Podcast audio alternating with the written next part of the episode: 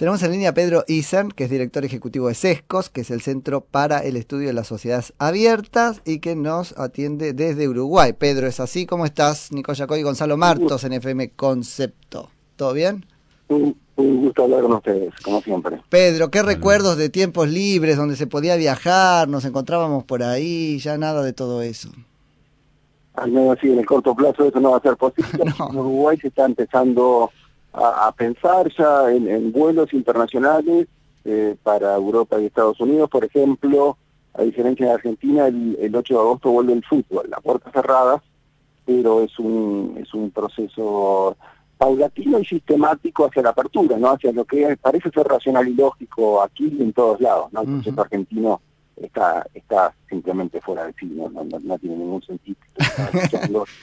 recién allí y, en verdad es una tentación por vigilar que, que es típicamente kirchnerista, pero no solo kirchnerista, ¿no? Esa idea no solo kirchnerista. mirar al otro, de controlarlo, de denunciarlo, que, que, es parte de la condición humana, también es cierto. Seguro. en determinados contextos lleva a cosas eh, casi patológicas. ¿no? Vos sabés que lo tomábamos, Pedro, yo, yo me subí en las redes sociales a, un, a un concepto que es que, bueno, en Tucumán se está pensando que eh, aquel que eh, es detectado, denunciado, no sé qué, encontrado, violando la cuarentena, va a purgar una pena consistente en trabajo en los centros de COVID.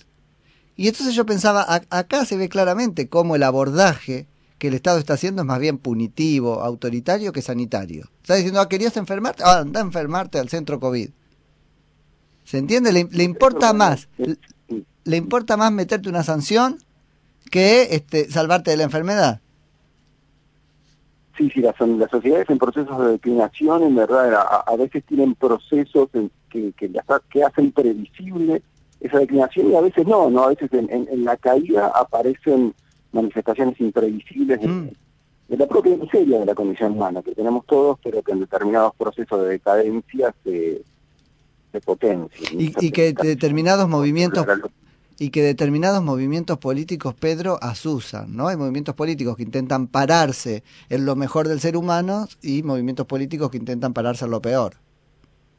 Sí, yo como uruguayo argentino desde afuera veo veo esta nueva esta, esta nueva eh, manifestación del kirchnerismo con, con, mucho asombro, ¿no? Como, con mucho, esa es una mezcla entre, entre bizarro, mm. triste, que, que sorprende, a veces por lo previsible, pero como te mencionaba, a veces no, porque en definitiva en el ejercicio del poder y, de la maldad aparecen nuevas manifestaciones que antes parecían imposibles, y bueno, es cierto también que esto de la pandemia le, llega a los procesos autoritarios aquí en, en cualquier lugar del mundo hay nuevas, nuevas e inéditas herramientas. Pedro, ¿nos contás un poquito quién es la calle y cómo la calle está este, capeando esta crisis? Porque aparece un fenómeno muy interesante acá, que es que este, eh, empieza a cobrar la dimensión de referente para todo un sector, ¿no? Sí, es cierto, hay que tener cuidado, ¿no? Eh, la calle es un político moderado en un país moderado que, que en verdad es ejemplo en la región, pero no en el mundo.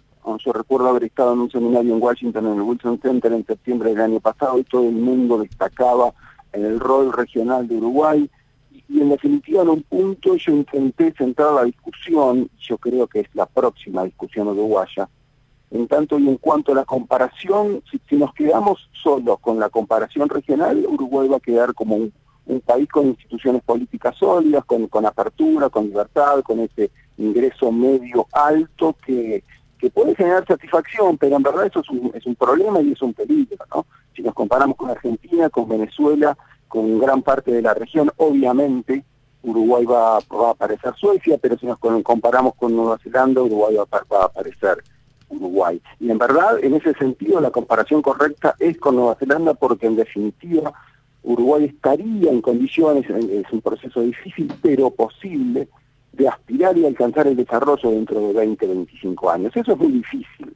La aspiración, la, posibilidad de alcanzar el desarrollo, en verdad nosotros lo vemos en Europa, en Nueva Zelanda, en Australia, en Japón, en Canadá, esas son determinadas referencias, las fueron para Argentina en su momento, ya se perdieron Australia y Canadá como referencia, la referencia de Nueva Zelanda es pertinente para Uruguay, hoy probablemente Estonia, por, por, por distintas razones, también Australia eh, y, Canadá. Y en ese sentido la posibilidad de pensar el proceso de desarrollo es donde tiene que centrarse la política y la sociedad uruguaya. Y como yo te decía, nosotros que somos hijos de la, de la posguerra y hemos, hemos visto del 50 en adelante la posibilidad de alcanzar el desarrollo como algo posible, sin embargo sabemos que no es la condición natural del hombre y que para alcanzar ese mismo eh, esos estándares mínimos para toda la sociedad hay que hacer determinadas políticas que, que en un determinado momento son crecientemente difíciles, sobre todo en el último tramo de ese proceso. Y entonces Uruguay tiene que parar, la sociedad y la dirigencia, y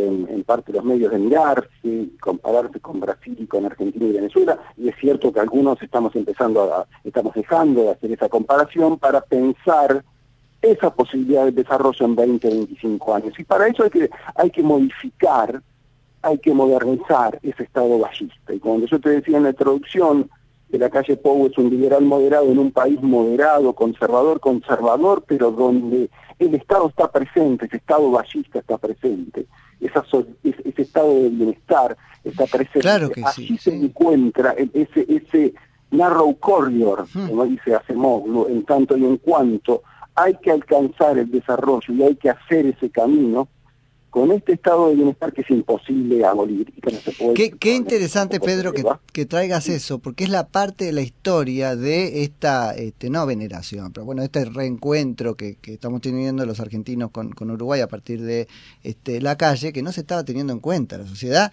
eh, uruguaya pide muchísimo Estado.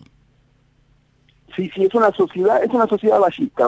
Valle, José Valle Gordoni fue un presidente entre en 1903, 1907, 1911, 1915 que estableció básicamente lo que tú y yo conocemos como estado de bienestar. Y, eso es qué significa? Significa un estado presente con empresas públicas, con una sociedad que le demanda, que demanda ese estado, que quiere un estado que establezca redes y que eso es una restricción institucional y es una condición que uno tiene que aceptar, porque en definitiva los países escandinavos y Nueva Zelanda y Australia y Canadá también tienen ese estado. Lo que pasa es que tienen una sociedad civil lo suficientemente articulada que demanda ese Estado, pero lo controla. En definitiva es eso. Claro. Y la calle Pou yo creo que, que, que, que eso, Acá demandamos, Pedro, ese Estado, nos retiramos como sociedad y toda la suerte depende de la calidad, te diría, hasta humana del dirigente de turno. Yo creo que es incluso peor que A ver. Uno, cuando piensa en Argentina, eh, viste que está este, este, concepto, por ejemplo, en el norte de México de Estado fallido. No, Afganistán es un Estado fallido, Irak es un Estado fallido. Colombia. Argentina yo creo que es un Estado de bienestar fallido. Desde el peronismo adelante, al menos, esa aspiración de un Estado presente estableciendo determinadas reglas de juego falló y falló integralmente y en definitiva e, el, Estado argentino es aquel lugar donde distintos grupos, incluso mafias, ¿no? como sucede en algunas provincias en el norte, como ha sucedido y sucede en el sur y como sucede con determinados actores, que se articulan para capturar rentas y a veces rentas extraordinarias, principalmente de aquel dinámico sector agropecuario argentino, pero también de otros sectores relativamente dinámicos. Así que allí hay, y uno lo ve cuando, cuando estos empresarios, de la mano de los neoempresarios, ¿no? que se, que se, que se juntan con otros políticos para decidir no se sabe bien qué, y en definitiva es este acuerdo entre empresarios, prebendarios y sindicalistas corruptos que se ponen de acuerdo con salarios relativamente altos que no responden a la productividad y que en definitiva alguien va a pagar y ese alguien generalmente es un, es un hiperdinámico sector agropecuario. Y en definitiva hay un estado de bienestar fallido. Es ese estado peronista o neoperonista que ha permanecido en el tiempo y que está allí para la tentación de la captura.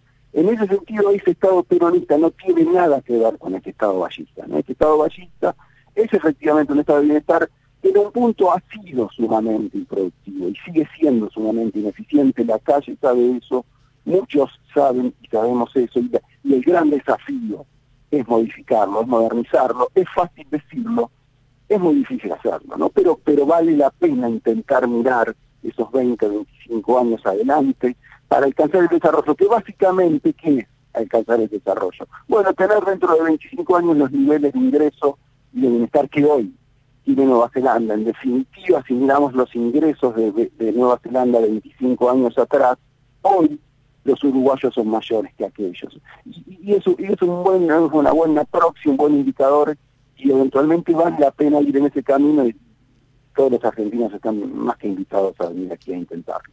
Ahora, Pedro, me parece que esa comparación con otros países, tener a un modelo en el horizonte, eso en Argentina eh, como que se extinguió hace mucho tiempo. Uno siempre dice, por lo menos desde acá, tenemos que ver lo que hacen los países eh, medianamente desarrollados, los, medianamente decentes, y, siempre la respuesta es no, acá todo es distinto, acá hacemos todo siempre distinto. Em, entonces, yo lo que digo, por eso también el deterioro de Argentina, ¿no? Porque eh, en 200 años de historia creció como pocos países en el mundo en sus primeros 100 años y después cayó como pocos países en el mundo en sus segundos 100 años. Y eh, digamos, esto nos lleva a la situación que, que, digamos, que vivimos ahora. ¿Qué, deberíamos aprender de Uruguay para no estar a los volantazos y ser un poquito más moderados, como recién describiste?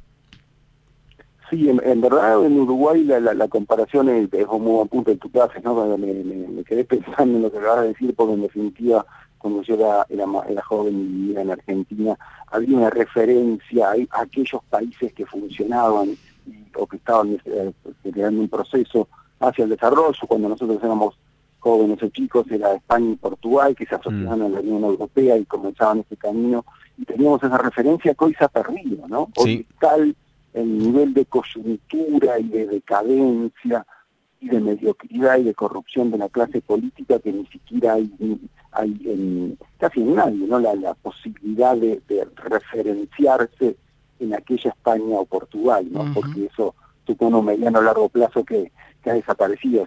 Cuba miramos con Cuba miramos con romanticismo, un sector importante de la sociedad, ¿o no? como una referencia, no, sé si posible, sino media, media utópica. Sí, pero igual, pero siempre aspiracional, ¿no? ¿Perdón? Pero siempre aspiracional, utópica, pero como diciendo, algo nos podemos parecer a esto, que tiene un sistema de salud tan importante y la educación no sé qué y bla, bla, bla esa lucha permanente contra un, contra un enemigo imaginario de, una sociedad que, que, como decía Fidel y siempre decía, ¿no? no caminaba por las calles de La Habana y veía como era una sociedad siempre en permanente resistencia. Sí, sí, revolución.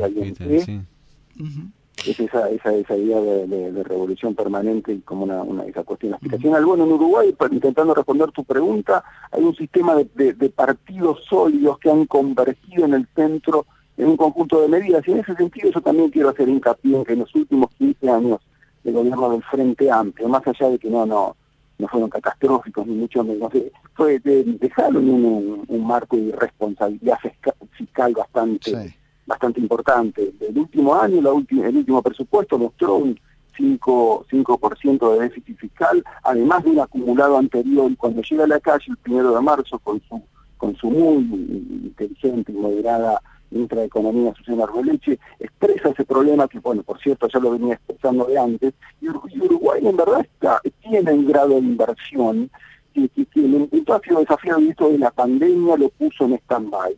Y es cierto que se tomaron medidas fiscales correctas y es cierto que apareció a partir de la responsabilidad que muestra Uruguay dinero de organismos multilaterales que será utilizado para la cuestión fiscal y es cierto que al final del día el decrecimiento este año será del 3%, del 3%, pero en un contexto donde, si bien los 15 años del frente no fueron ni chavistas ni mucho menos, ni kirchneristas ni mucho menos, también es cierto que hubo un manejo fiscal bastante irresponsable, así que en ese sentido la convergencia sobre el centro para intentar buscar consensos es factible, más aún en perspectiva comparada con Argentina, pero teniendo presente que este sistema de partidos sólidos eh, ha, enfrentado sus desafíos. Así que intentando responder tu pregunta sería algo así como, bueno, hay un sistema de partidos sólidos en elecciones competitivas, en un contexto de ausencia de corrupción, que es fácil decirlo, pero paso seguido, eh, no es claro mostrar la causalidad, porque en definitiva yo te decía, si te digo, sistema de partidos sólidos y competitivo, en un contexto donde hay poco clientelismo y baja corrupción, tú me preguntarás, bueno, pero ¿y cómo llegó a eso? En definitiva, es, fácil esta perspectiva comparada y Argentina está metida en un mar de, de una ciénaga que, sí, sí, la salida en el corto y más aún en el mediano plazo. Es algo es algo muy muy muy bizarro. Desde, desde, este lado yo sigo con, con tanta atención Sí, yo sé, yo sé. Siento tanta conmoción. ¿no? Pedro, sí. este, se me va el tiempo, pero te quiero aprovechar para una última pregunta, al menos por mi parte, que es la siguiente. ¿Qué lugar ocupa en el imaginario este, colectivo uruguayo y por lo tanto la demanda de la sociedad la libertad? Sí, lo mencionó la calle, lo mencionó Claro. el primero de marzo en su asunción, la calle se presenta como liberal, efectivamente lo es. La calle es un liberal en una sociedad socialdemócrata. Y como yo te decía, este Estado ballista presente sí sup- supone esta idea de libertad en un contexto donde van mano a mano. A veces- Fue él el que, el que instaló la demanda de libertad, Pedro, en algún punto. Podría haber ido por otro lado y tal vez la sociedad también lo acompañaba, digo, si cerraba. Sí, porque, porque es cierto. Fue docente en algún lugar, ¿no? Que, que demanda eh, la vigencia de, de privacidad y, por ejemplo, de derechos individuales. Sí, eso. De, de- de cuestiones íntimas, tú sabes que aquí Sí. el, matrimonio igualitario está presente desde hace rato, el consumo de drogas, obviamente, personal está, está presente, eh, se ha pasado una, una legislación sobre el aborto y hay distintas cuestiones de derechos privados muy vigentes en una sociedad que, sin embargo, también demanda mucha igualdad. Vuelvo al Claro, sí. Y el Estado ballista fue aquel Estado colorado que en definitiva, que en definitiva los últimos 15 años del Frente también lo tomaron como propio Ujú. gran parte del frente que dirá, bueno, en verdad los colorados perdieron de vista su esencia ballista de ese estado de bienestar y nosotros lo retomamos en estos últimos Sí. 15 años de gobierno. Así que hay una tensión así entre libertad y igualdad. Yo no creo que, por cierto, obviamente, con, con el liberal que soy, no creo que, que de ninguna manera haya tensión, sino complementación entre, entre libertad e igualdad, no se entiende una sin la otra. Yo no, no, eh, pero, pero es cierto también que en una parte importante de la sociedad uruguaya eh, demanda libertad y también demanda igualdad. Y ahí hay una relación virtuosa que es interesante pensar también en esta clave de mirar la posibilidad de alcanzar el desarrollo Sí. dentro de 20, 25 años. ¿no? Así que se combinan, yo diría. El uruguayo, por cierto, tiene muy claro cuáles son sus derechos es una sociedad abierta, es una sociedad abierta que demanda igualdad.